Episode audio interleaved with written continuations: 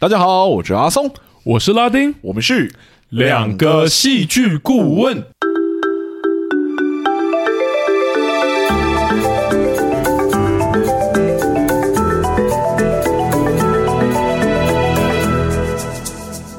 哟，谢谢大家回来收听我们的节目，欢迎大家回来。哇，这一次这一集呢，应该算是我们节目录到现在以来，真的比较算接近 on 档的作品吧。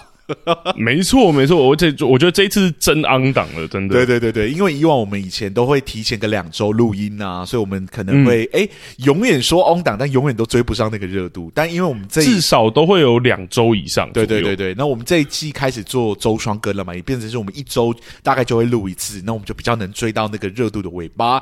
虽然就是这部作品呢是在它放完的隔两天之后我们就录了，只是说这一集上线的时间还是会晚一周哈。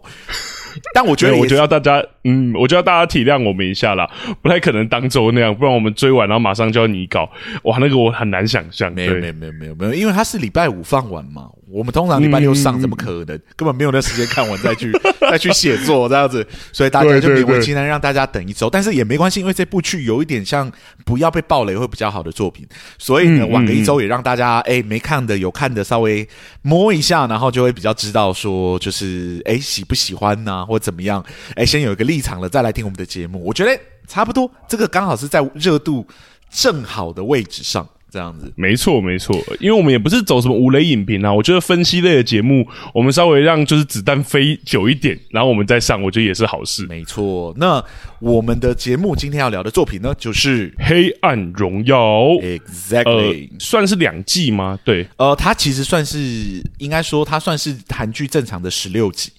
对，只是说因为它分两次播，嗯、觉得八集先在去年播，哎，是去年吗？我有点忘了它真。对，去年年底。对，然后那个下一季呢，在我们这边就是这个月份播，就三月播这样子。没错，对，所以我算是一口气把它看完了。之前我还没有追，应该说，我其实也算考虑了一阵子，因为我对霸凌题材的作品有一点点的抗拒。对哦，那是因为我们最近真的在想说，有什么样 on 档的作品？我们既然周双更了，应该要追一些热度真的很 on 在上面的作品，这样子。没错，没错。对，那最后就看到说，哎，《黑暗荣耀》这一这个月份要上线了第二季，这样子，所以我们就想一想，我们就说，好啦，就来录吧。反正我也蛮喜欢复仇剧的，这样的。懂？哎，可是我想说一个，可是我觉得我们 on 档录一个有有一点不安，就是我现在有一点不安，是因为我们好像真的因为录 on 档，我现在其实不太知道到底风向长什么样。对，网络上。好像真的大部分都还是正品了，对。对啊，可是或是对啊，嗯，除非是真的引起什么风波的作品啊，理论上来说会上去留言的，通常都是正品。我很努力的挖，我还是有挖到一些不喜欢的人，对，但是我觉得现在来说才播完一两天呢，现在说还太早了，对，很难在这个时机点就说哦，它一定是正品还是一定是负评的风向，所以我们这次是真的在一个风向模糊的环境之中，在做我们这一集的节目哦。对，那那怎么办？我们要先道歉吗？就先道歉了吧。我觉得这部作品喜欢的人可能还是会很不能接受我们接下来要讲的话。对，就是 OK OK，有我们我们啊，反正我们接下来三层提醒可以做提醒吗？没关系，没关系、啊。对对对，那我们是不是就要进入我们节目的正题啦？没有，我们今天还有新的赞助、嗯、哇！对对对对对，我们赞助尽量都还是希望在主节目的时候录啦，就是礼拜三的特别篇呢。是是是，如果除非是真的很大量，不然我们就是都会移到就是礼拜六的时候再跟大家讲这样子。那这一次没错，哎，不知道是不是因为上次有人赞助我们的关系，所以这次赞助的人数忽然间多了三个，对，非常的开心哦。那我们谢谢大家，谢谢大家。对对，我们这边就来一个一个跟大家念好了。那第一个赞助我们的人呢是。道小纯啊，这个之前其实有赞助过我们，也是长期在粉丝专业有跟我们做交流的人。那他其实是一个很喜欢看泰剧的人，一个听众，所以我们偶尔会聊到一些泰国的作品啊等等之类的。那他今今天留言给我们的内容是。因为公司发了奖金，想说也该来回馈一下，让我可以边上班边听的优质节目。毕竟上班真的很容易累积负面的情绪，听到逆风就会特别的舒压哈。只是想表达，因为你们的节目让我有机会学着以不同的观点看戏，非常的感谢。留言很无聊，我也写不出什么有内容的东西，不用特别在节目里面念出来哈。希望未来有机会呢，能以买票的方式支持。就是我们加油素素，然后最谢谢最后这个速速，这就是泰国的加油的意思，这样。哦，是是哇，我觉得很谢谢，然后我们还是把人家念出来了。没有，人家有赞助的，我们已经一贯都是一定会在节目里面念出来的哈。没错没错，但我其实有一点惊讶的地方是，原来我们节目还有舒压的功能，我其实没有想过。有吗？因为我觉得我们我知道说我们的节目有很多人就是哎，在台面上找不到任何的副品，然后到我们的节目里面就找到了。哦，这一方面是有了，但我想说，边上班然后边听边舒压，不是一般都是可能比较闲聊类的节目的时候，我没有想到我们就是讲这么硬核的主题，大家还可以拿来听舒压，我觉得蛮特别的。是是是，可能真的有一些作品太神圣而不可侵犯了，只有我们两个疯子在。只有我们两个疯子才会在那边说我们不喜欢，我们觉得很可惜。哦，有啦，我觉得好像真的有蛮多人要找多元的声音会来找我们。就像我自己朋友，他们其实就是他平常不会听，但他如果看到一部剧，然后他看得很生气，然后他发现网络上都没有都没有复评的话，他就来听我们节目。哎、欸，他怎么知道我们一定是复评？搞不好我们也很喜欢呐、啊，对不对？对对，但但他通常找到的时候，哎、欸，他不喜欢的，我们也是我们也是不喜欢这样，所以他就说，哇，他觉得在我们这边好像找到同温层的感觉。对啊，但真的非常非常谢谢道小纯这边，他说没错，公司发了奖金，然后就拿来回馈我们，觉得太开心了，这样子。对对对，太感谢了啦，对啊，也谢谢大家大大小小的赞助，我觉得是是是是。好，那我们接下来第二位呢是 Julia。那他其实以前有赞助过我们，他以前用的名称不是 Julia，他以前用的名称是凤梨。之前在 Q&A 有提问过我们的问的的听众，然后在那次也有就是赞助我们的听众。他上一次只写了一句留言，就是 Whiting，他这次连写都没有写，嗯、他就是个空白的留言。啊，还是对对对，还是很谢谢，还是很谢谢，还是很谢谢啦。对，如果你你有什么不希望我们直接在节目里面讲的，想要跟我们私下交流，也可以直接到粉丝专业私讯我们，我们这边可以后续跟你做交流哦。没错，好，那我们就事不宜迟，进入到最后一位，最后一位呢是阿多，嗯、那他之前也有赞助过我们，哎，这次都是重新赞助我们的听众，哎，觉得非常的开心，哦，谢谢大家。对，然后他他的脸书名称，应该说他在这里有留另外一个名称叫 Pelly Dang。对啊，有有有有印象，是是是是，拉丁有回他，我也有回他，就是在讲《灌篮高手》那一集。那他这次的留言刚好也跟《灌篮高手》有关哈。那因为我是这个小白，所以我这边就等一下请拉丁来好好回一下哈。是好，阿多 Pelly Dang 他的留言是呢，身为《灌篮高手》电影五刷的老粉哦，阿松的小白心得深得我心。现在还有粉丝办的尖叫应援包场哦，非常有趣。我参加过官方的，可以尖叫应援到嗨也。推荐阿松可以去买《Slam Dunk 灌篮高手》总集篇，呃，是为了电影精选出来的漫画经典二十四话，给新粉了解背景加老粉总复习哈。看完之后呢，很想看全套的漫画，推坑。这个不是应该是要给你们，但我知道说，我知道说，最近真的《灌篮高手》因为电影的的那个关系，真的有超级多人去收集他全套漫画，或是你刚刚讲的那个商品的，对，是是是，就包括包含在学校那个体育老师其实就抱了一整箱这样，我都没有，我觉得我都不知道有那种什么尖叫场，早知道我就去买那个尖叫场，这叫千金难买早知道，你知道吗？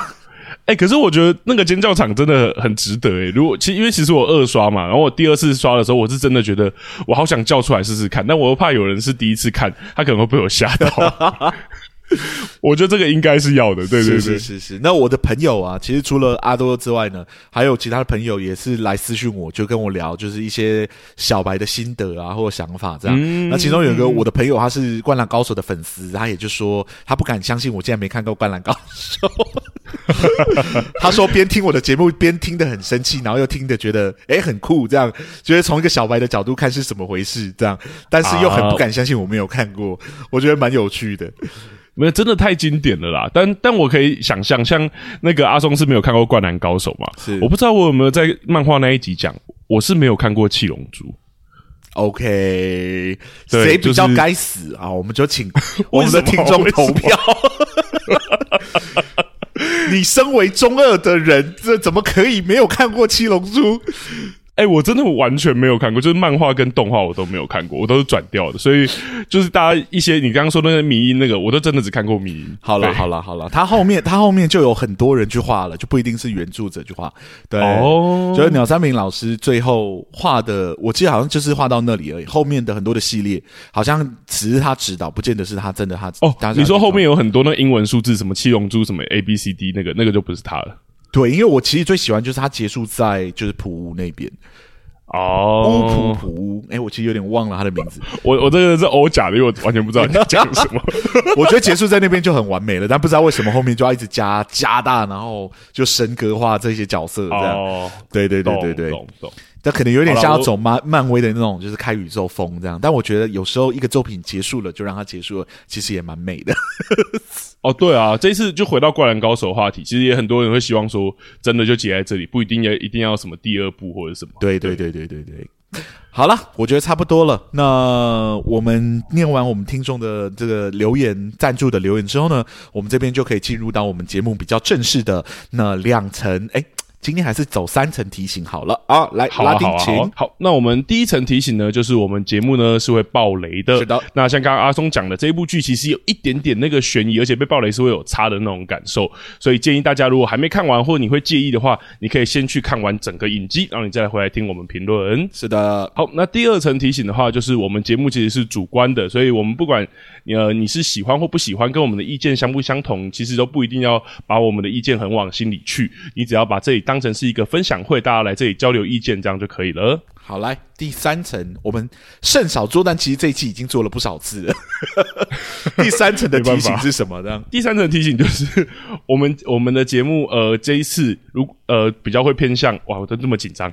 这一次呢，会偏向有点负评，所以如果你真的对于《黑暗荣耀》一跟二是你心目中的完美神剧，你完全就是没有办法听进任何它的负评的话，那我可以建议你们先听到这里就好了，是是是，就可以对，就可以先离开。那真的没有必要说哦，我真的很喜欢什么作品，我就一定要听他的正评负评。其实就像我跟阿松之前讲，我们自己也有自己的本命剧，其实那些本命剧我们也知道说，我们想要把它留在最美好的状态就好，我们不一定要去听它的负评。所以这边也提醒一下，如果你把《黑暗荣耀》当成是完美作品的的人，你就可以不用。继续听下去了，这大概就是我们的三层提醒。Yes，那我们今天要聊的《黑暗荣耀》啊、呃，其实没有一二季啦，就是一整季这样子，一整部作品。啊、嗯呃，我们这边请拉丁来做一下很简单的剧情简介，然后就进入到我们今天的分析吧。好，《黑暗荣耀》呢是在二零二二年底在 Netflix 上线的韩国复仇影集。吼，那其实前八集上线之后，大家就一直敲碗，就是后半后半八集这样。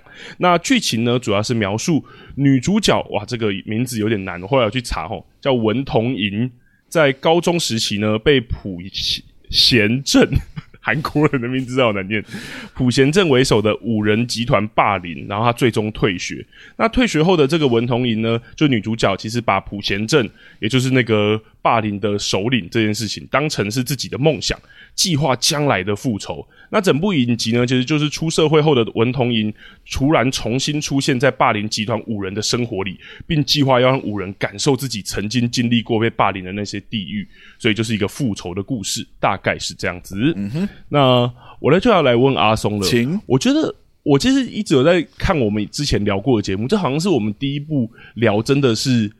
主轴完全是就是复仇的剧，之前有很多可能有复仇的元素，但好像要说是复仇剧的这一部好像是第一部，嗯哼，对，所以我就想问阿松说以。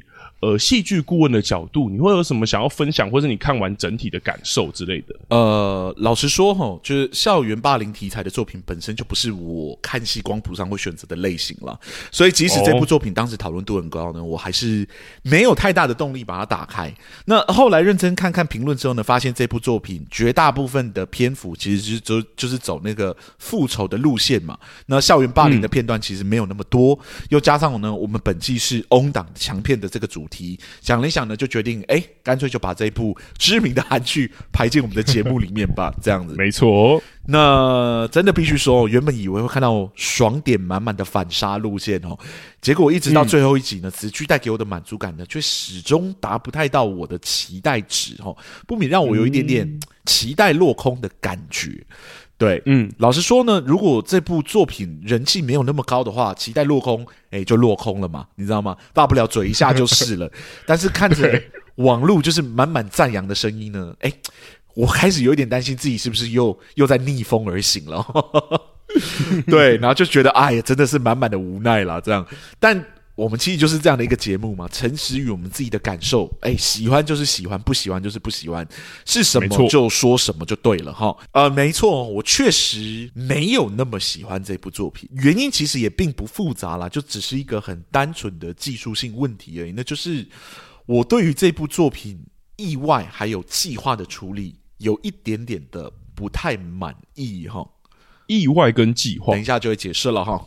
嗯嗯，呃，复仇剧的看点跟爽点啊，其实还算很蛮好理解的，对不对？简而言之，就是看着主角如何反杀曾经攻击自己或者背叛自己的人，以牙还牙，以眼还眼。因为这个爽点这么的直面，这么的好理解哈，所以复仇剧呢，其实是最原始的故事原型之一哈。以复仇为核心的作品呢，真的是数不胜数。而在这些作品之中呢，又大体上可以分为两种类型，一个呢是武斗的流派。另外一种呢是智取的流派。那武斗的流派的复仇呢，其实很简单，就是。你杀我全家，我也杀你全家的概念，这样子。嗯嗯嗯、主角会以自身强大的武力哦，非常暴力的，一路从下往上杀到反派被搞垮为止。哈、哦，戏剧结构呢，也就没有太多需要讲究的部分嘛，只要掌握一个核心就好了。就是主角要么在找人啊，主角要么在杀人啊，就是这两个，一直杀到最后一个人为止，故事就结束了。这样，嗯 对，而。这个杀人当然不是真的只杀了，可能就是复仇成功这样子。懂。跟这个流派形成对比的，就是智取的复仇哦，就是智取流派的复仇。这个流派呢，其实非常的难写，而且它不止比武斗派的那个复仇剧难写，它其实比大部分的作品都还要难写哈。呃，哦、会难写的原因呢，是因为智取流的主角往往都会被放在一个不能直接复仇的局面哈，要么就是主角在财力啊、阶级条件大大的劣于反派啊、呃，要么就是主角有其他的限制，不允许曝光自己的身份，导致自己的复仇计划呢必须偷偷的来。对吧？嗯，因为计划不能明着来，复仇的执行自然也就变得非常的困难哈。然后剧情要好看的，就会非常的讲究主角整体的布局啊，还有计划，以及主角如何透过巧妙的方式诱导仇人走向毁灭的道路哈。仿佛所有的事情都是骨牌的一部分，最后，最后。我们才能看到这个复仇的全貌到底是什么。在那之前呢，其实我们是不知道这个剧到底会往哪个方向走的。然而，因为绝大部分的时间哈，我们都是在看主角布局，而非实际的复仇行为，所以戏剧冲突呢就会比其他的作品少嘛。而为了不让观众感觉到无聊呢，剧情就必须安排一些诶意外的事件来增加角色的困难，对不对？以维持住哦观众对于作品的兴趣。说到这里呢，或许大家已经可以理解这个流派的困难点在哪里了哈。那就是这一类型的作品呢，其实非常考验创作者在意外还有计划的比例拿捏上面，如何要让观众看的是战战兢兢，但同时又让我们看到一个角色完整的复仇的过程呢？对吧？如果计划比例太高的话。哦，计划的篇幅比例太高的话，哎，那角色就会显得非常的无敌嘛，而且会显得剧情没有冲突，也没有张力可言，因为所有的事情都在角色的掌握之中，这样子。嗯嗯嗯。如果意外的比例太高的话，那整个事情就会很不像是角色的复仇，感觉就会是，诶，角色没做什么事情，诶，复仇就成功了哈，你就没有办法享受到那个主角反杀仇人的快感。那个只要比例拿捏呢，稍微不太好呢，效果就不会达到这个作品可能想要的那个最佳的状态，可谓是我觉得真的是算蛮难写、蛮难写的一种类型哦。了解了解。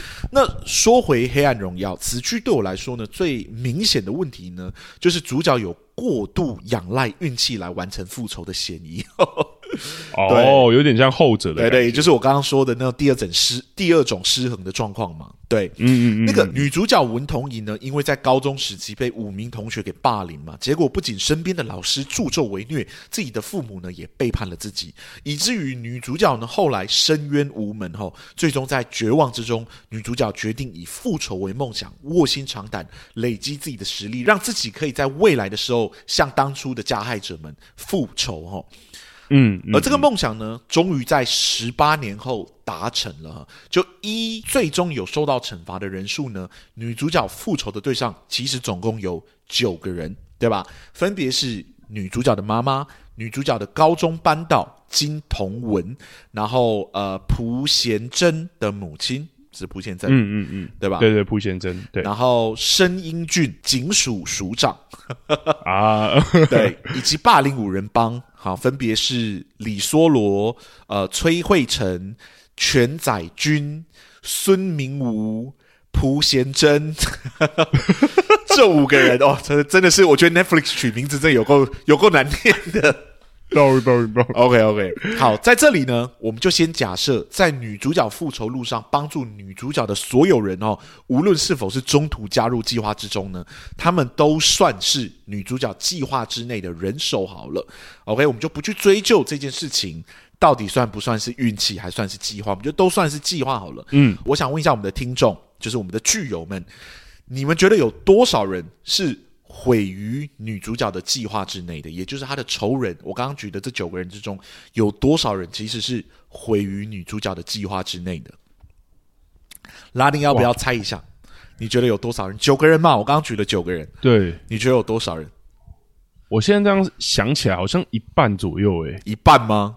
好，对啊。那我们这边来细细的数一下，哈，我们就一个一个来看好了。嗯呃，首先是女主角的妈妈郑美熙，OK，从女主角对于母亲出面这件事情感到很意外这点来看呢，我们知道女主角十八年来的复仇计划之中，其实并没有包含母亲，对不对？嗯，但因为女主角有刻意布局，并且录下母亲发狂的影片，最终呢，亲手将母亲送进精神病院里面，OK，我认为可以当做。啊、哦，这个人算是计划之内成功复仇的对象，好不好？我们在这边，哦，嗯，加一，好，OK OK，所以标准，OK 加一，标准立在那了，就是女主角有实施复仇计划，然后成功的，我们就算是加一这样子。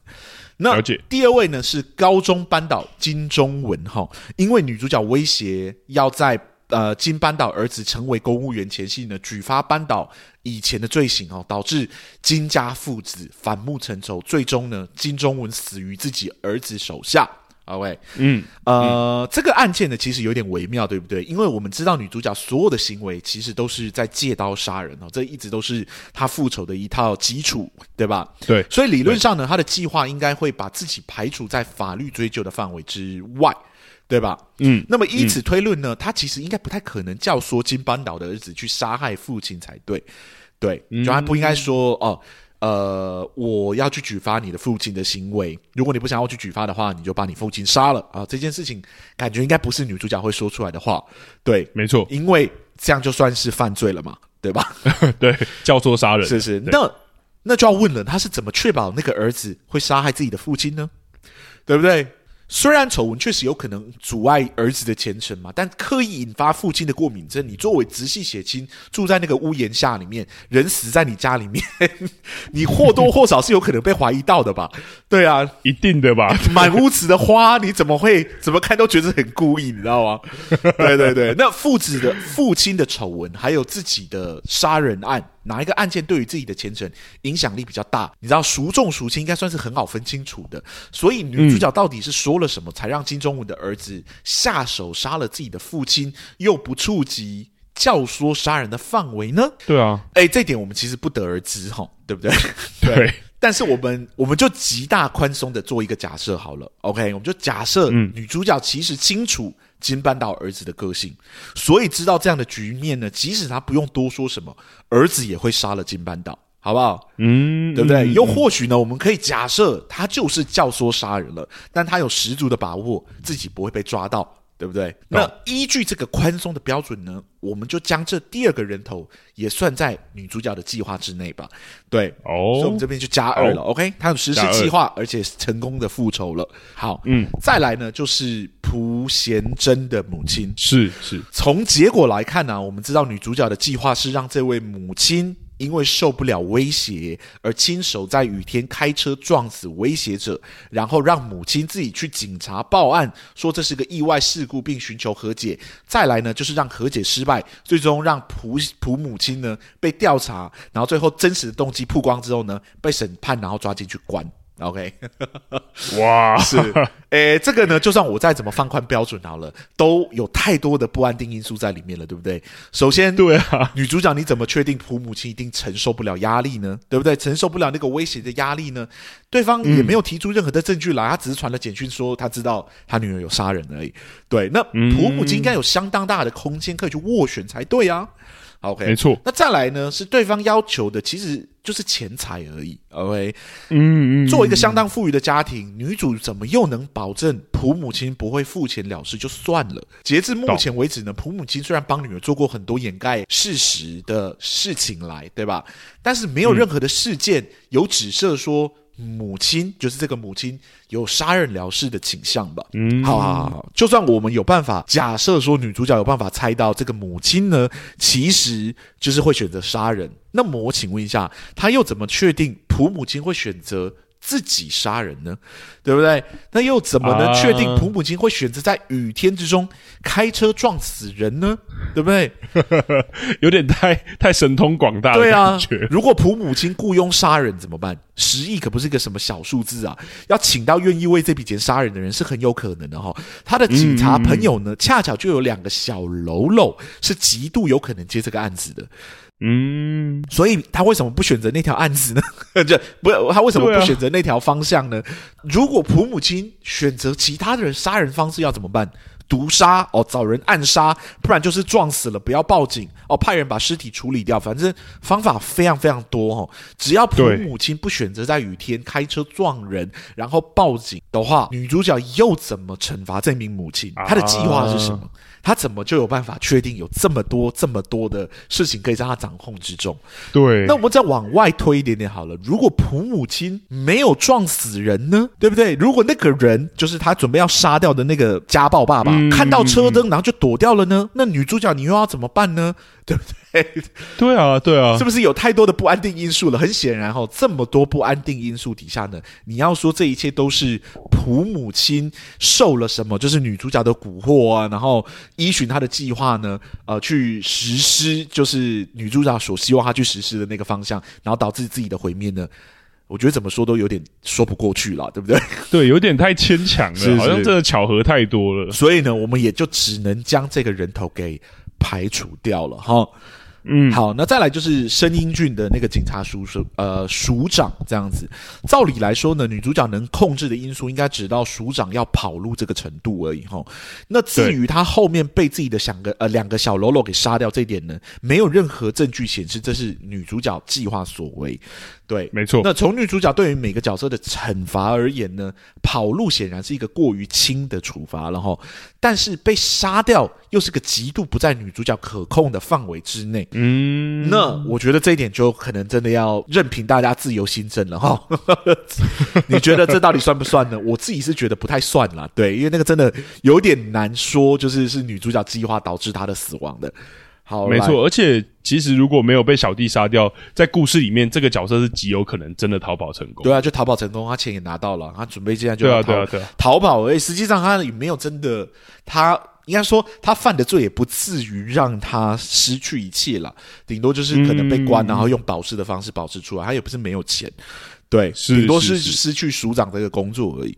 对对对对，懂。但假设他真的有可能被抓到，但他还是有跑路这个选择，而他也几乎快要成功跑路了。如果他不要最后这么白目，又羞辱那两个小弟的话，他其实有极度有可能就溜掉了。这样。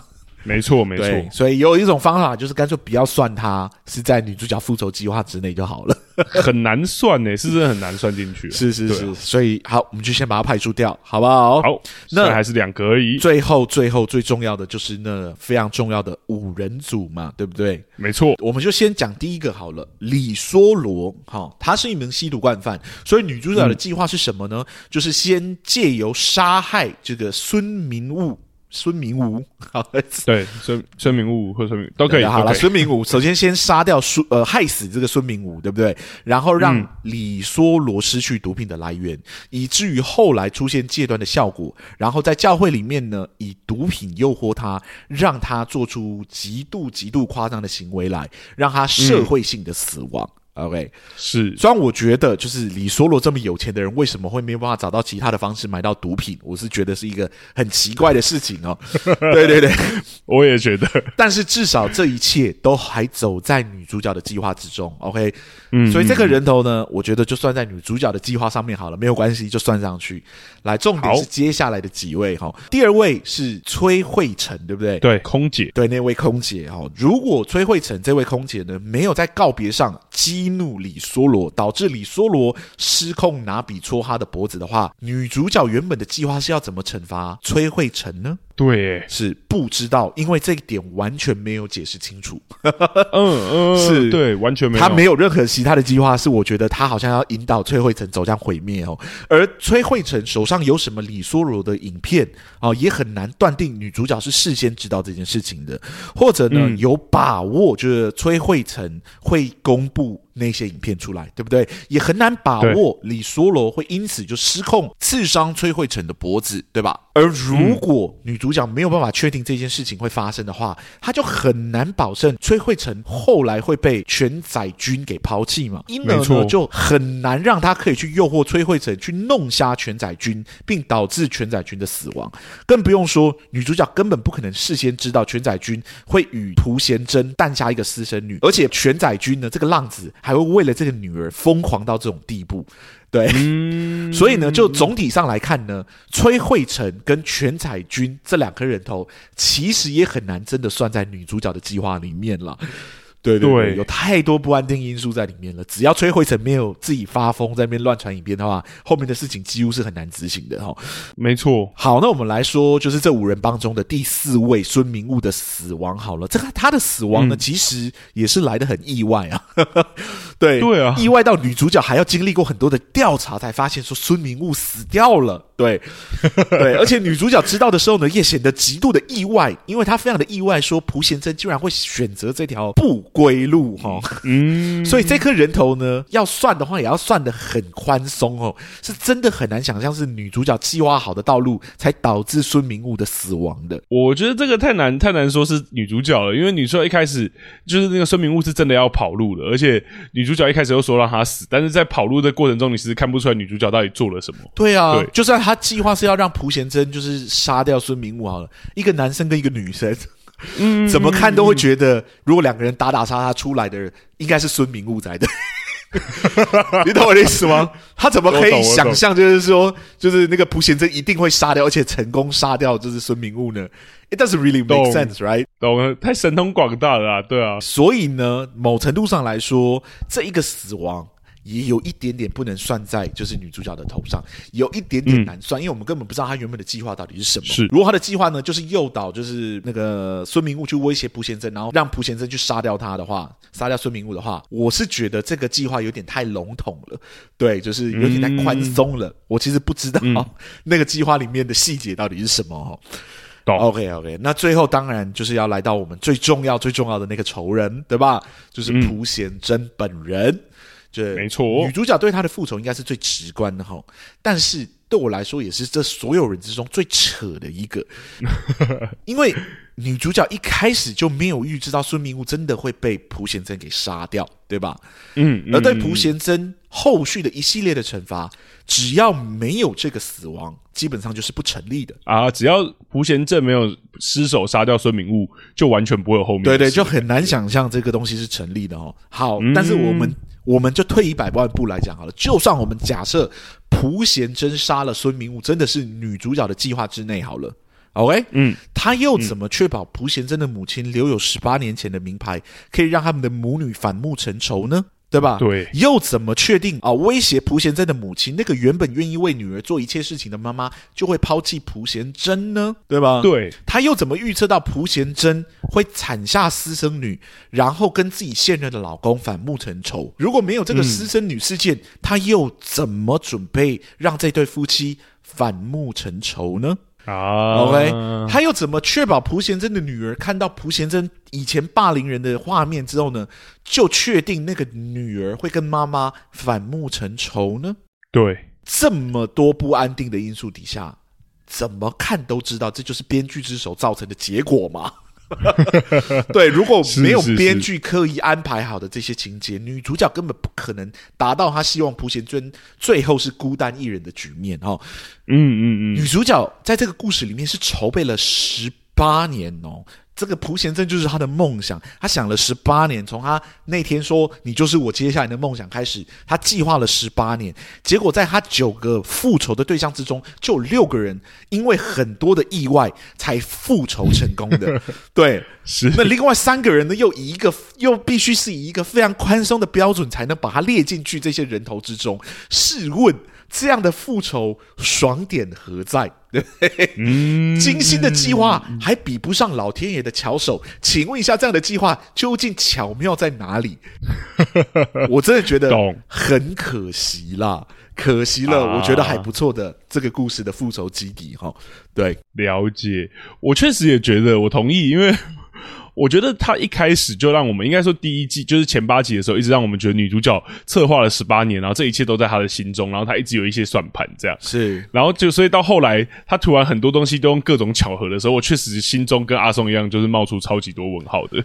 对啊，我觉得今天如果你完全用不一样的开局，就前八集的时候你就说，他就说哦，就是我向上天祈求了十八年，所以老天一定会帮我的。我觉得我都还不会有那么大的那个那个不舒服感。但我真的觉得太多东西是是像阿。阿松讲的巧合到有点扯的程度了。对啊，而且我真心觉得这里面帮他的人，我那时候是我刚刚前面说嘛，就全部都算在计划之中。但如果你仔细要剖析起来，嗯、其实根本不合理啊！里面有超多人帮他，其实就是上天派来的帮手。你除了这个之外，你没有其他的解释哦。对，完全就是那个那个老妇人嘛，就被家暴的那个老那个那个老妇人帮帮佣帮佣那个帮佣，他到底为什么不报警啊？我从头到尾都不理解，为什么只有杀掉老公这个选择？那个时候，oh. 那个时候的警察应该已经对家暴案这件事相当敏感了吧？对。嗯嗯，应该因为他定应该是可以，你懂我意思吗？去我懂，他是定位在现在，对对对。而且我讲真的，那种家暴的程度啊，是已经很明显看得出来了哈。女女的脸上就有疤，女儿也是常常被揍到鼻青脸肿的。这个你只要打一通电话，理论上就应该要能解决了。请问一下，为什么不能解决？还是其实韩国对于家暴的案件就是非常的不在意呢？懂？还是说不知道了？因为很多的。国家都会有庇护所嘛，就是家暴庇护所。难道有很那个韩国没有家暴的庇护所吗？就是 What happened？为什么这个这个人不选择其他的道路，要选择跟这个女主角合作？而且他的基础就是哦，感觉你这边做很久了，感觉你很坚持这样子，感觉你这样的人做什么事情都会成功，所以请你帮我杀掉我的老公吧。我想，嗯，What？What are you talking about？完全懂，因为确实那时候看一开始觉得就是看到后面很感动，但它的基础点确实是一个蛮奇怪的，对，对，就是一个蛮奇怪的假设，而且好像真的就就各种情况，就是你怎么会今天第一个人看到，然后你就选了一个这么这么大的风险的选择，就是把你老公杀掉，然后还选择一个第一次见面，只因为你觉得他看起来很干练，很会复仇，而且我觉得到底是哪里看出来的？对啊。就是觉得哇，还有那个男主角的出现呢、对啊，朱如真，是是是是，反正我觉得就是这个报仇路线，好像真的是多烧香拜拜，其实就会成功了，因为 绝大部分是仰赖在运气上面。嗯、这不是你亲手想要手刃的人吗？你怎么会到最后一刻就交给命运去抉择的？你懂 意思吗？没错，是如果是我，我一定要确保这件事情一定会往我希望的发生，即使它有变数，它也是变数在一个极小的范围之内，不太可能有那么大的变数。你懂我的意思吗？是，嗯嗯嗯嗯，我觉得我同意你说的，我觉得除非他真的是要走反风，但就像我们刚刚讲的，他前面的结构来看，他真的太稳固，是要走智斗。你说的智斗类跟女主角，其实这十八年做了很多准备这件事情。对啊，那如果是这样的话，这么多的巧合，就真的会蛮，也不能说不合理，我会很好奇创作者为什么要这样做。是是是，而且我有点 好奇，就是他到底转去就是女儿的学校干什么？就是朴贤镇的女儿的学校到底要干什么？嗯、因为我本来以为他就是要折磨那个女儿，结果也没有啊。他最后就是说，我不想要就是伤害无辜，因为伤害他就会伤害到就是那个老公。这样，我想，嗯，这不就是你的目的吗？你一开始还义正言辞的跟学长讲说，我当时也很无辜，所以我现在伤害这个无辜的你也是不得已的，这样。嗯，然后现在现在你又不能伤害无辜了，现在到底想怎样？你懂我意思吗？是我，我觉得他他一开始可能有一个目的，但我觉得后面真的是很薄弱了。一开始他有确实接近女儿，然后他好像有发现女儿有那个就是那个那个叫什么色盲的那个状况。是是是。虽然我是觉得，就是你怎么会觉得？你怎么会想说哦？我接近他，我可能会发现他有一些不为人知的疾病。对啊，我觉得这件事也太悬了，太悬了。这要不是剧本那个编剧告诉你要怎么走，你会选择这条路？我真的不相信。对啊，没错没错。我朋友就说什么，就是要让他觉得很不安呐、啊，要让那个朴贤正觉得很不安呐、啊，等等之类的。我只想说，你知道小学老师有多忙吗？他要复仇，要花很多的时间，他还选择了一个这么忙的工作去工作。对啊。那只是为了做一件，对，只是为了做一件其实没有怎么样的事情，这样，对，对啊，只是让他觉得哦，好危险，好危险，这样子而已。那你还不如真的去复仇，成本太高了，对啊，成本太高了，太不合理了，这样子，对啊，懂。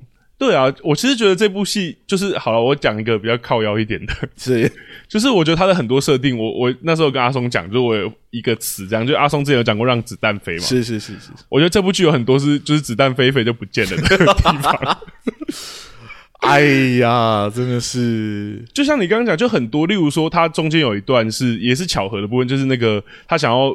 把那个阿姨，就是刚刚我提到的那个帮佣阿姨，变成一个双面谍的感觉。对，就是他表面上好像帮忙，就是那个朴贤镇那边，但他其实还是又会把朴贤镇那边消息给那个给给女主角这样。嗯、然后可是就是那个朴贤镇跟那个阿姨说：“哦，你要帮我做多少事多少事。”就后来好像也没有帮他做多少事多少事。对啊，我想说这个双面谍好像后面就是哦有用了，有用处，对女主角有用处才会出现。然后我想说这个朴贤镇的。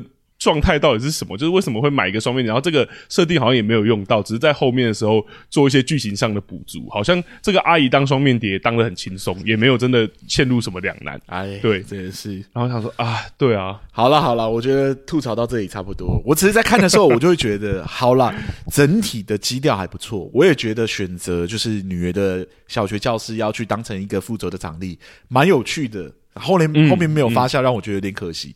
我觉得可能是编剧写到后面的时候，发现说，嗯，如果攻击小女儿的，好像真的会引起公愤，这样。所以我只能意会，不能明喻，这样我不能把它写出来，我只能让他一开始有那种感觉而已，这样子吸引大家的目光，这样、哦、说什么，这就是我我的很小的那个什么体育场，这样。我想，嗯，嗯你想要对那个旅游做什么？结果也没有，就什么都没做，这样啊，就放人家走了，这样。对啊，所以我才说那个也是那一段也是我觉得子弹飞飞就不见了，哎，真的是。好了好了好了，说到这里差不多了，然后我就要反问拉丁好了。呃，是从另外一个戏剧顾问的角度来看这部作品，你觉得有没有什么地方是可以跟我们的听众分享的不一样的角度？这好像是我们就是其实蛮有趣的，因为这好像是我们节目第一次聊这么明确的复仇剧，然后我刚好切入的角度也是复仇，这样，嗯、呃。在观看的时候，其实我也真的感受到复仇剧的魅力哦，就像阿松刚刚前面讲的，我觉得前面触目惊心的霸凌场景啊，真的是让我恨得牙痒痒。我真的巴不得是马上看到坏人就很悲惨，然后死在血泊中啊，什么有那种很 嗜血的希望。对，那但是看着看着，其实我得说，我真的。有一点困惑，我发现我自己的注意力在越看的时候越来越不集中，而且开始有点涣散哦。尤其是第二季，也就是后八集开始，就我真的甚至怀疑是不是我太累了，就是我真的 追太多的感觉。但看完以后，我真的好好思考。其实我发现，真的其实可以从结构的角度来解释，说为什么这部剧的后面会让我看着看着有点散焦或涣散的感觉。嗯，没错齁。前面之所以说看的，这就前半段可以看得那么尽兴，其实就是因为，其实刚刚阿松讲过很像，就我用另外一个角度来讲，就是在戏剧前期制造期待跟张力啊，本来就是复仇剧一个很大的特色哦。对我来说，呃，传统的冒险故事，就像我们之前讲英雄旅程，其实可以被简化成。主角因为某些动机，然后要完成特定的目标，然后所以踏上旅程嘛。那复仇这个类型呢，主角的动机其实很明确，就是仇恨，好比杀父之仇啊、国仇家恨啊，或是对于摧毁自己人生的高中同学的入骨之恨等等的。不论是哪一种，你都可以发现这些原因都既清楚，又提供给角色十足的动力。行动十足的动力。而目标方面呢、啊，刚刚讲的是动机嘛，那目标方面，在复仇剧里面，角色的最终目标通常很明确，我们不一定清楚角色到底要做什么具体的行为。就像刚刚阿松讲有很多类型，我们不一定知道角色具体的行为是要做到什么才算复仇，但我们知道。既然要复仇，那就一定是要让那些跟自己有仇的那帮人不好过，或是落得不好的下场。是，因此呢，清楚又有说服力的动机，加上很明确的目标，真的是使得复仇剧往往能让观众在前期就有很明确的期待，而且愿意或期待往下看。因为我们都知道有动机是什么，而且很十足的动力。然后我们也知道结尾就是要让那些人不好过。所以我们都都很知道我们要期待去哪边。那对我来说，前期的张力是很好塑造的，对。因此呢，要在复仇剧的前期创造出吸引人的张力，就像我刚刚讲的，真的不是一件难事。是，但难在哪里呢？就对我来说，难在动机跟目标明确的前提下。中间的过程到底要如何让观众保持耐心，持续看下去这件事情？OK，而这也正是我觉得 《黑暗荣耀》后段让我精神下滑，或是我觉得它的主要问题所在。嗯，好。复仇剧呢，在处理中段剧情，也就是中间到底要怎么达成这件事情，阿松刚刚讲的比较是呃，它的类型智斗类型，或是就是很明确，像追杀比尔那一种，是就是直接一个一个杀掉这样的类型，对，比较明确的。那我觉得在处理的结构上面，其实常见的方法还是有两个，一个是呃，我用结构来切入的话，一个是融入悬疑的结构，然后另外一个是融入冒险的结构哦。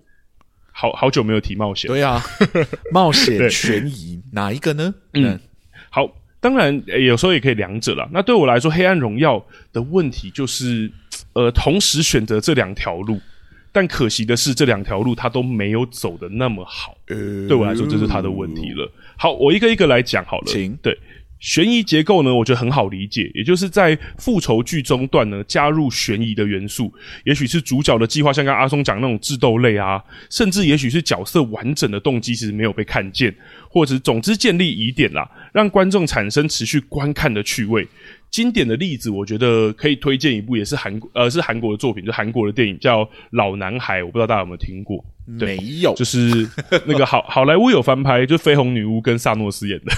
哦，我知道你在说哪一部。好好好，我知道，我知道。对对对对，那他他也很明确，男主角一开始要呃复仇的对象，但复仇对象是个谜。那复仇的对象到底为什么要对男主角做这这样的事情，也是个谜。然后男主角到底要怎么追踪，也是个谜。所以你在看的过程中，就是不断在谜中，甚至他有没有算智斗类，我觉得都要画个问号。因为男主角就是像阿松讲的，拿一个铁锤到处杀人这样。是是是是。对，他是 他就是一个以悬疑类来来说，那这点呢，我们拉回到那个《黑暗荣耀》里哈，为什么可惜呢？我想刚刚阿松已经其实说的蛮清楚了，也就是这部作品好像确实想要让一开在一开始的时候就建立，呃，女主角的计划其实是一个很有智慧铺陈的过程，然后让我们没有看清楚这样，嗯，然后我们随着过程中好像会慢慢知道她的计划是什么。但是就，我就不再赘述，因为刚刚说已经讲过了，那个计划的不确定性啊，然后主角高度依赖运气跟随机性这件事情，就真的到到后段的时候，这个悬疑结构整个完全对我来说，呃，不太成立，然后我觉得有点失效，所以我觉得这是悬疑结构地方可惜。它前八集确实有铺出来这个东西，是，但在后面的时候，因为呃这些特殊性或者是计划这个东西，好像不知道为什么运气成分弄得很高，所以就失效了。嗯、那回到冒险结构上呢？我觉得则是让观众跟随主角，就是什么叫做融合冒险结构、复仇融合冒险结构，就是让观众跟随主角经历各种事件，然后最终成长。当然，这个成长我们之前在讲冒险就有讲过，它不一定是正向的。就这种复仇结构会让我们看见主角的心路历程，其实就是我们之前讲的那个英雄旅程或者是冒险故事，对。我们会同时看到主角外在的冒险，然后以及他内在的成长。有时甚至因为主角的成长呢，而而会对他的复仇之路产生影响，然后去掀起波澜，制造一些意外等等的。是的。那我觉得最有名的这个阿松可以来断定是不是？因为我想到的是这个作品，哪一部？就是《哈姆雷特》。耶，yeah, 算了算了，我觉得可以。虽然他的虽然他的心路历程来的有点特别，是是，但他不是影集哦，我先跟你讲。啊，对对对对，他是他是很经典的舞台杀剧，但我们之前有聊过。对对对对，对，但这个角色也是在过程中有很多自己的心路历程。对，那我们拉回就是刚刚讲完冒险结构哈，我们拉回黑暗荣耀，你其实可以看见创作者对我来说是真的有在工作这一块的。你说，也就是他真的有吗？没错，我觉得文同莹是真的好像。有点依稀看见他的成长曲线的，嗯、就是表面看起来没有感情的这个文童莹呢，与帮佣阿姨啊，还有那个医生学长朱如正的邂逅，然后获得了就是伙伴之余呢。就是神一般的伙伴，对，获得神一般的伙伴之余呢，还让缺乏就是或者说有点抗拒爱跟关心，或是不太常笑的这个他，开始虽然缓慢，但是有微小的改变，或是慢慢的成长，好像慢慢可以接受他人，或是可以与他人相处这件事情。是对我来说，问题就在于，但相对于帮助者的剧情，其实跟大家可以试着回想一下，女主角在复仇主线上，她的心路变化。到底是什么？是什么？就是我们刚刚说的，对啊，是什么？我我的答案就是我不知道是什么。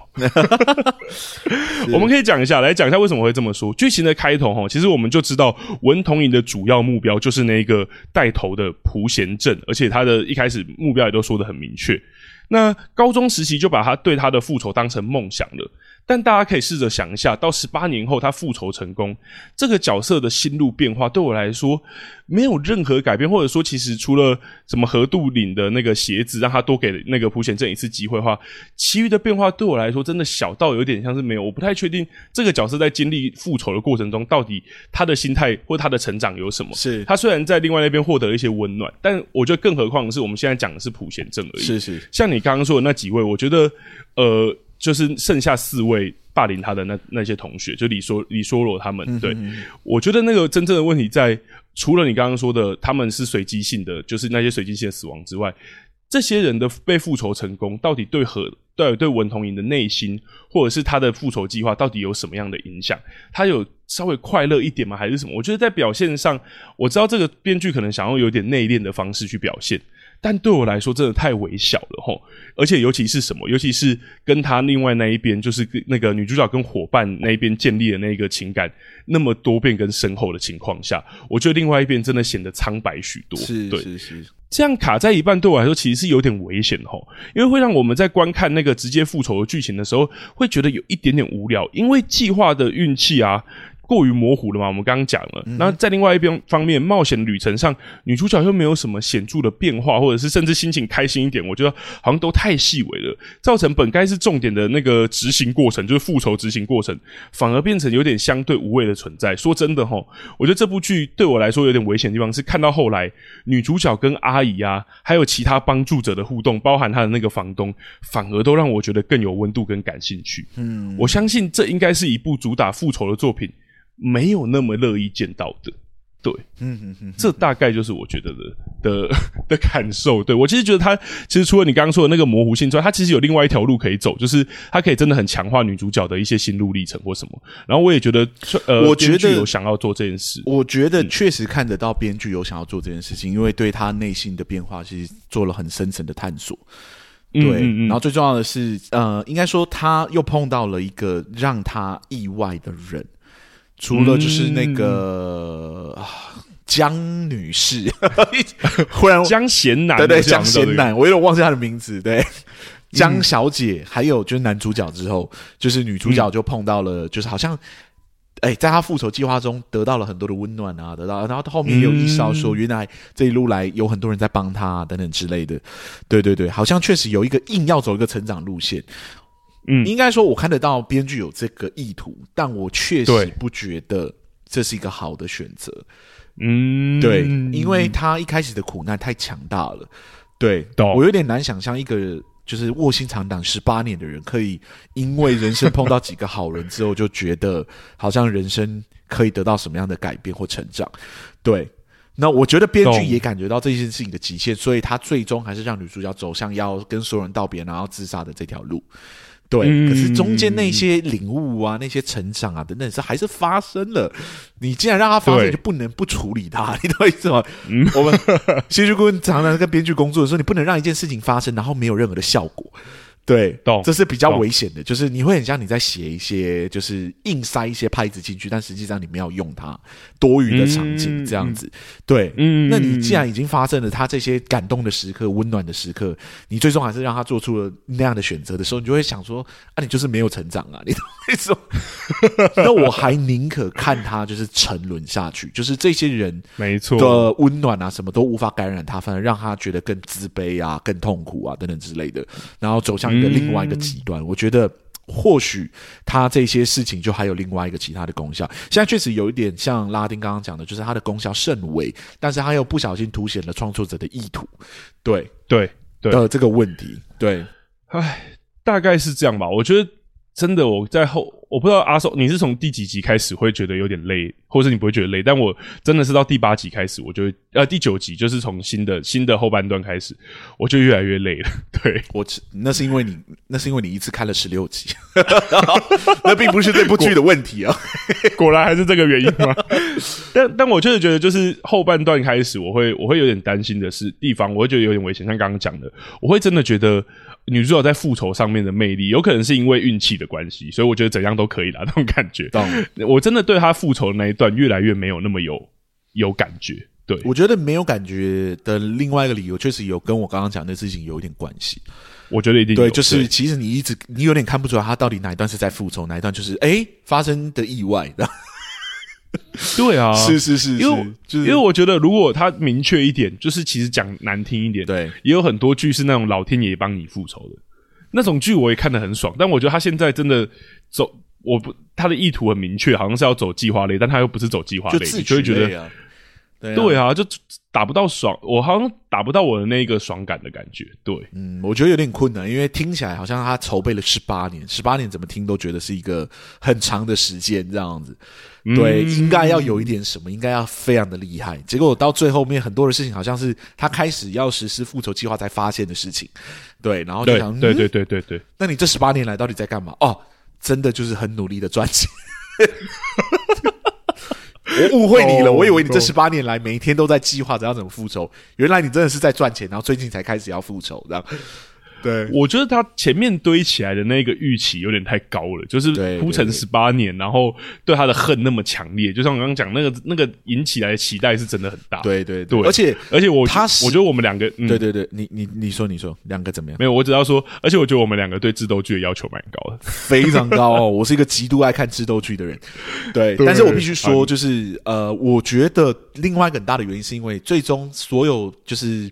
反派的惩罚，有一些人太轻了，有一些人太重了，有些人真的不知道是女主角想要就放过他，嗯、还是之后还会来折磨他，还是怎么样？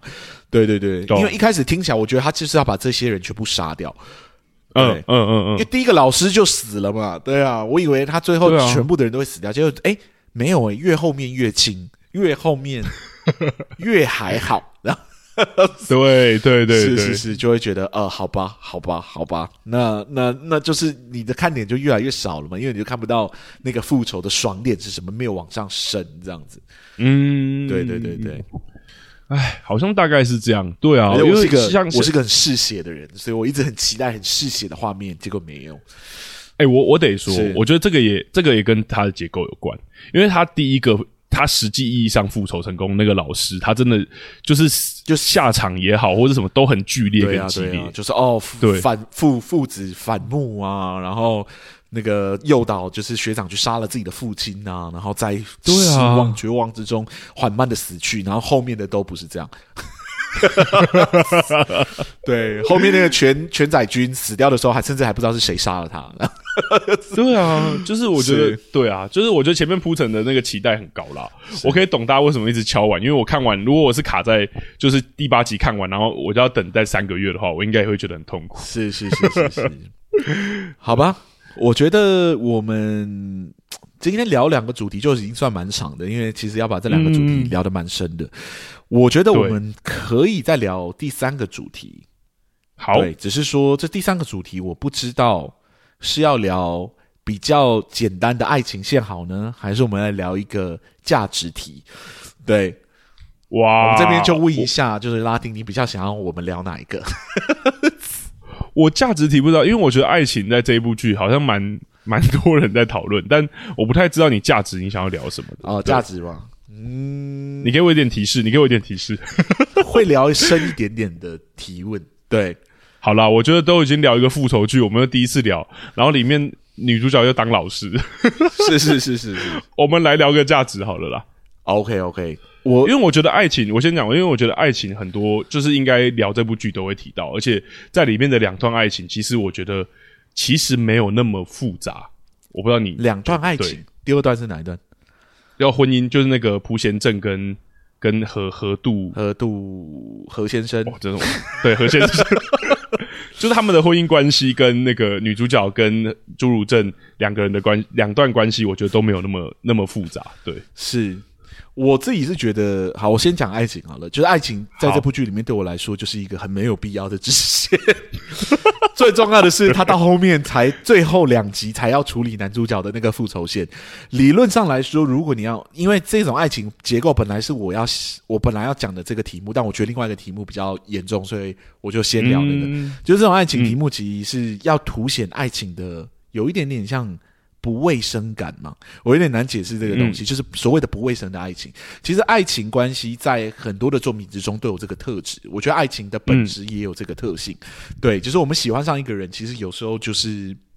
你很难解释到底是为什么，有很多的特殊的杂质在里面，才导致我们对没错某个人的情感变得那么复杂，或那么深刻，或那么剧烈。嗯、那尤其是到这种作品的时候，两个人都因为有复仇的动机，然后开始莫名其妙的无限的同情对方，以至于对方嗯对对方产生除了怜悯之外一个更大的感情。对，这个感情其实是。我我其实有点想聊的，就是爱情中的不卫生性。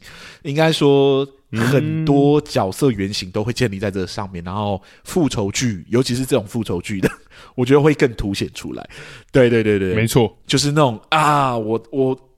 我已经控制不住我自己了，这样的的感觉，对，嗯，可能因为这部作品，我觉得那种不卫生，好像像你说有点杂质，然后也有点好像两个角色不是那么纯粹的爱情的感觉，对对，混了太多东西了，对对对，或者说其实爱情搞不好就是这样，只是说因为在这样特殊的奇奇怪的关系底下，我们才可以比较看清所谓的爱情的样貌到底是什么。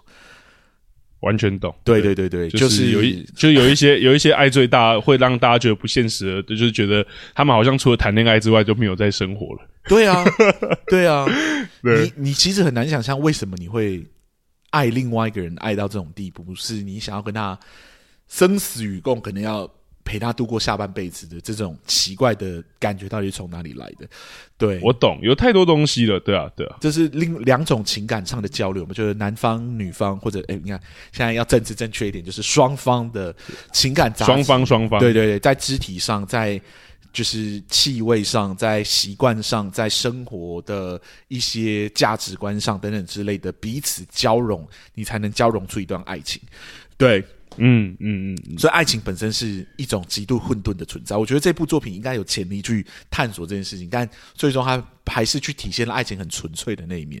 我的反觉有点可惜，因为这种爱情是很难找的。对，就是说这种爱情凸显爱情的方式是很难找，反而让我觉得好像你放掉了一个很大的鱼，让你可以去探索更更为有趣的爱情观的角度去讨论爱情这件事情。对，同意。我觉得确实他。在也是在中段的时候，好像开始有点弱化这一件事情，是是好像就慢慢把它变成某种，就是因为我爱你这件事情，嗯、就答案变得很单纯。是对我个人是觉得，我一个没谈过恋爱的人，在给人家讲什么爱情的混沌 不知道，不会啦，是是是不会。我觉得，我觉得那个真的很有趣，而且我觉得那真的很难。就是有时候我真的觉得，就是那个念头，可是那个念头到底来自于哪里？就像你说，那有时候很复杂。对，我觉得是因为我跟太多有伴侣的人聊过天。他们给我在形容爱情的方式，嗯、就是有时候就是会这么复复杂或这么混乱。对，对我来说，爱情确实是一种很混浊的感觉。有时候你根本不知道自己是不是快乐的，嗯、在那样的关系之中，有太多人在爱情之中是极度迷惘的，因为他他喜欢有人陪伴的感觉，但他没有办法就是认同，就是对方也带同时可以带给他痛苦的这样这样的关系。对。懂，但这部作品并没有去探索这件事情。这一部作品就是 爱最大的，我愿意为了你付出一切，然后没有任何的理由，这样是。而且我觉得他走到后来，我不知道是他中途改变还是什么。我觉得他很明确，在后面就是要给爱最大的答案。是是是是是，我觉得有点可惜。他就说，就是你知道我有我有方向，我我在利用你，然后但你还是对，就是他说，你什么时候发现我就是利用你的这样子？然后他的答案就是从什么很早期就开始了，然后从那时候开始我就决定你是，就我就觉得你是我的救赎，我什么？我觉得那已经非常接近了，但他没有解释那种救赎是。会上瘾的，你懂我的意思吗？他讲的好像，因为他他没有他，他也没有去找他，没有去打扰他的生活等等之类的。如果等你真的觉得你的人生中有一种就是情感是有另外一个人可以跟你产生这么大的共鸣的话，那个人消失，你是会去找他的，你是不可能就是忍受，然后认真就去当医生，然后只是看个心理医师就好。对，如果这个人其实某程度上是反过来在就是。如果你说女主角有一个对复仇这么大的执念，然后反过来男生是对于女主角这么强烈的执念，就是贴了他满满的照片在他房间里面，这不就会形成一个很特殊的对比吗？对，就是那种很强烈的情感这样子。但我觉得，懂好了，我觉得这不见得是金银鼠的强项，这样子，就是他有办法去探索这么混沌的爱情。因为我看过很多，我觉得我很喜欢探讨混沌爱情的的作品，都有这个特性，这样子。对啊，有这个潜力啦。可是，只是我确实觉得他有没有要探讨，是画一个问号，没错。是，好像爱情就是这个元素之中一个就是点缀而已，这样子。然后，对对，我个人觉得我没有很想要看这样的爱情，反而我在这部剧作品之中看到了另外一个可能性，是我本来以为那个金银淑会去发展，结果最后没有的 一段爱情关系。我应该知道你要说什么，我应该知道是是是，就是我一直觉得，就是女主角跟。何杜岭应该是有办法发展一段爱情关系的，对，我也觉得，我觉得那，我觉得应该是那才是合理啊。老实说，那是我觉得这部剧里面一个很大的不合理之处，就是女主角学围棋是为了接近何杜岭，但她怎么知道她下围棋就有办法吸引到男生呢？对，这个办法吸引到何杜岭呢？这个根本就是一个很大的赌注哦。对，但如果这之中有个爱情的杂质在里面，我觉得就有机会可以去解释。对，就是如果我，我觉得他他对对对，嗯、如果假设我写这样的台词，你说你说，就是我我在这部作品里面写这样的台词，这件事情只有会化解掉了。对，就是我跟他碰过一次面，这样子，然后从他身上感觉到前所未有的吸引力。对，然后我知道这种吸引力绝对不是单向的。对，就是他应、嗯、他也对我有相同的吸引力。这是一种好像只有身处在黑暗之中。才能理解的，就是异性相吸的那种状态。嗯、我觉得那种就是一个很极度心灵上的交流。那你要说他去学围棋就有办法勾引到对方，或许就有办法理解，或许就有说得过去的地方。对，但我觉得这部作品呢，其实不是只有给我这个可能性而已，他下了很多的暗示。好比说那个何杜颖，呃，何杜岭了，何杜岭跟那个朴贤珍。有一次在吵架的时候，就是朴先生就是说，你跟他见面下围棋就是一种对我的背叛等等之类的。对对对，就是有这种台词。然后有一次是那个女主角已经跟何杜岭讲说，就是你你应该要跟他离婚，你跟他早点离婚，我就可以达到我的目的，就是让他最后身边都没有人。然后男主角就你不是男主角，sorry，何杜岭，何杜岭，何杜岭就回女主角说，我到刚刚才发现我没办法。跟他离婚，对啊，然后女主角就说：“女主角就说为什么？”她说：“我不知道。对”我是一个很讨厌说不知道的人，对，说但我、嗯、我觉得我没办法跟他离婚，所以我们继续见面吧。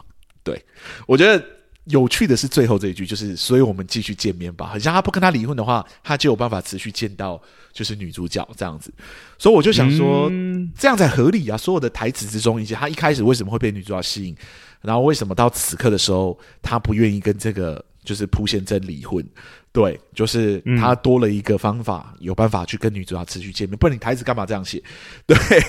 是，我觉得还有还有一段，就是真的有很多那个影子，像还有一段是我记得他他们在讨论那个围棋的时候，是是是就是为什么他会想要跟女主角下，还有后面他跟就是朱如正发现朱如正教他围棋，所以他那时候朱如正有分析他的棋路，什么时候，我觉得那都很有那个感觉啊，什么下到一半，然后你会觉得有一种掌控的感觉，还是什么？是，我觉得都有一个这种感受，然后下围棋的那个我，我一直觉得女主角跟何杜岭的关系才有办法发展出极度混沌的状态。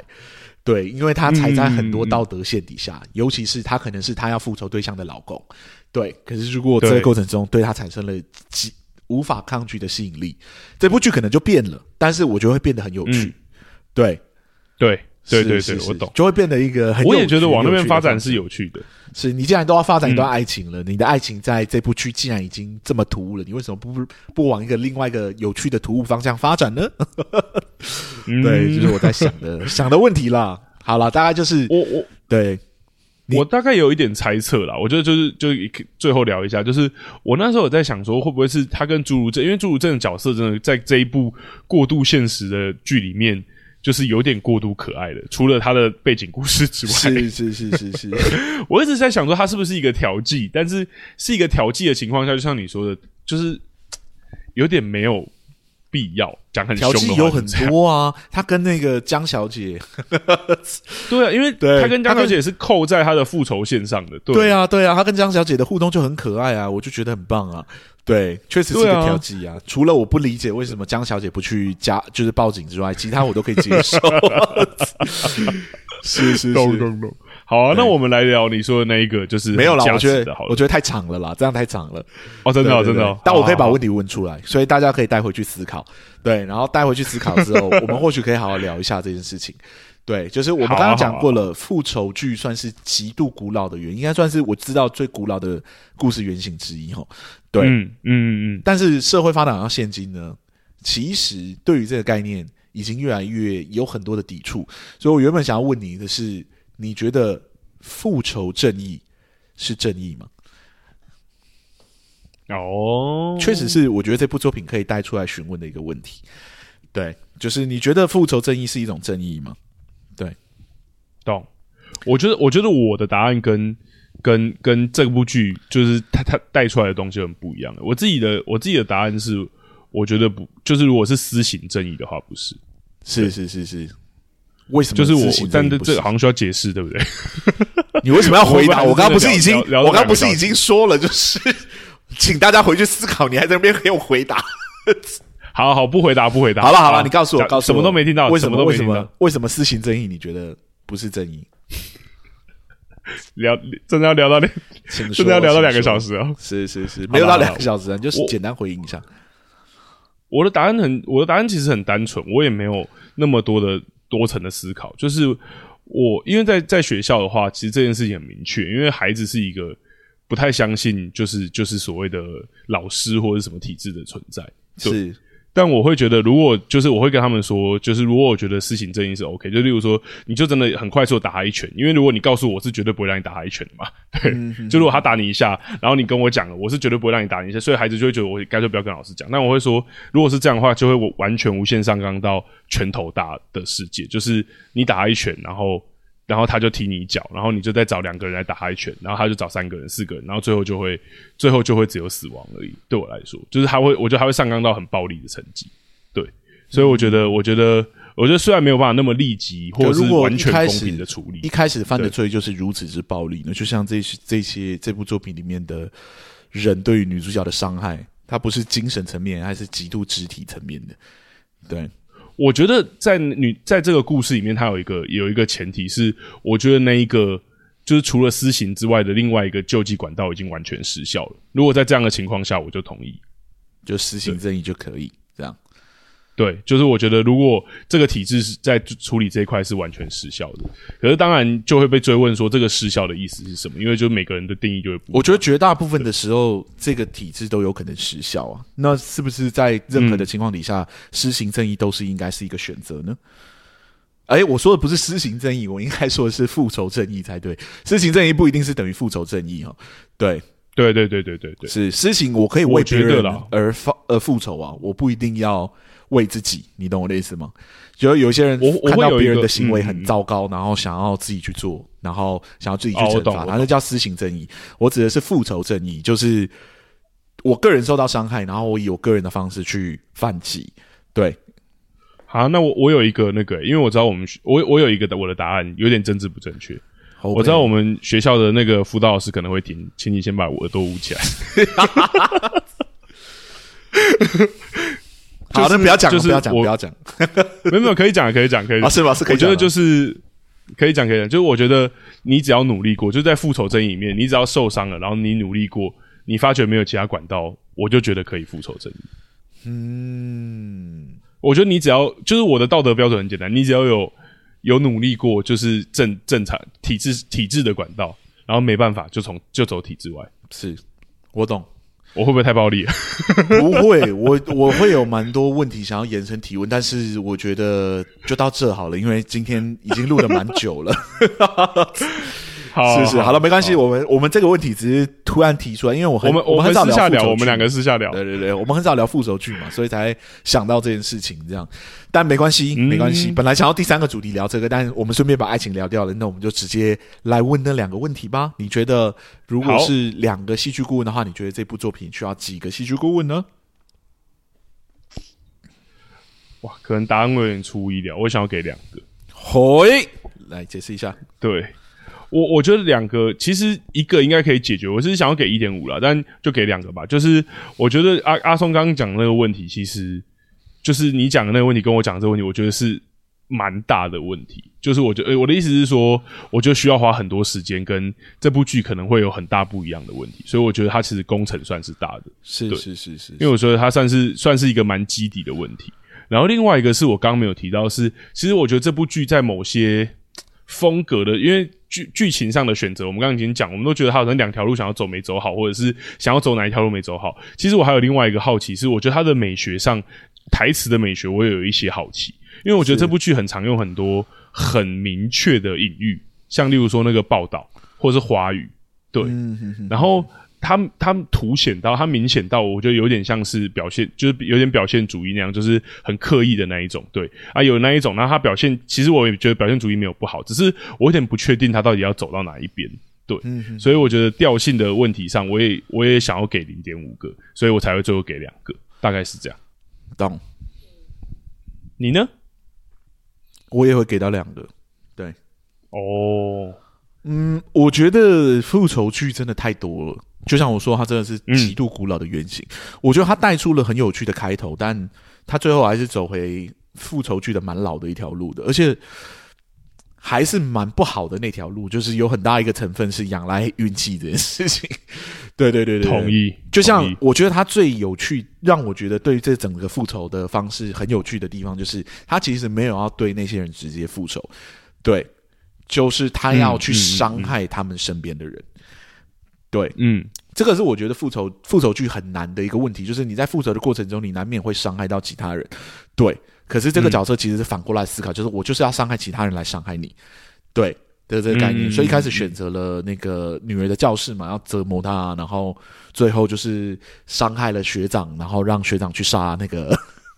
对对对，哦、对啊，我觉得那一段其实蛮蛮破题的。对，对对对对，所以我一直觉得，哦，有可能，有可能他会去做一些真的让人难以置信的，就是行为来这样子。结果最后也发现说，其实没有，嗯、他甚至他甚至是不愿意弄脏自己手的人。对，嗯，那我就不理解了嘛。那你为什么要一开始讲的那么可怕？懂，是是我就是我觉得为什么要的一些调性或是对，对啊、为什么要说就是那个小小的教室是你的就是那个体育场这样，但压根就是后来压根他妈后来就跟这 跟这个教室几乎没有一点点关系这样子，对啊，对对对对对，呃、所以我我想要讲的是为什么我会觉得这很有趣，就是因为。你知道复仇这个行为啊，即使不是对着就是跟你有仇那个人，他还是有可能会发生的。只是他发生的方向可能就是你去把你的伤害传给下一个人。对，懂？对，所以我一直觉得这是一个很有趣的角度去切入复仇。就是你今天伤害一个人，即使那个人没有伤害你，他有可能会去伤害其他人。对，嗯，然后这个角角度确实有可能发生在女主角身上，因为她不见得要伤害。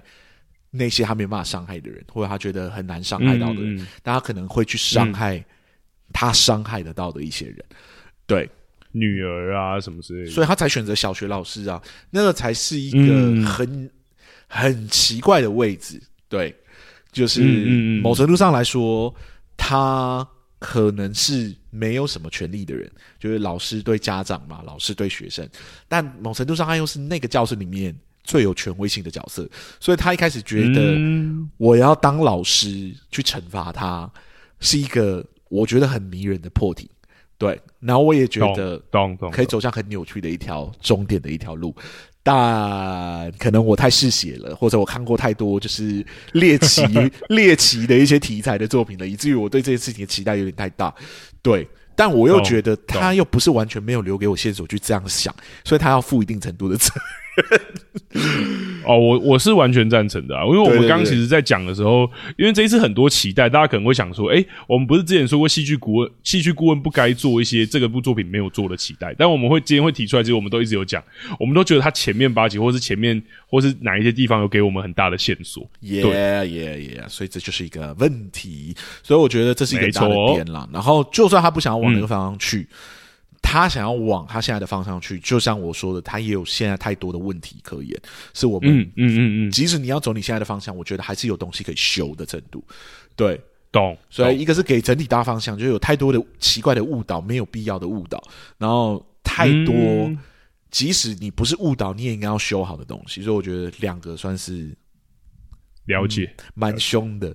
蛮凶的评价，这样子，完蛋了！我们这一次没有拔草测风向，真的不知道。没有，我们前面已经做三层提醒了哦。你觉得是神剧就不要来听哦。你听到这里已经不是 不是我们害你的，是你自己选择了的。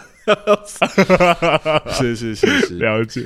好了好了，差不多差不多。我觉得今天聊到这里差不多了。那我们下个礼拜要聊的是哪一部作品呢？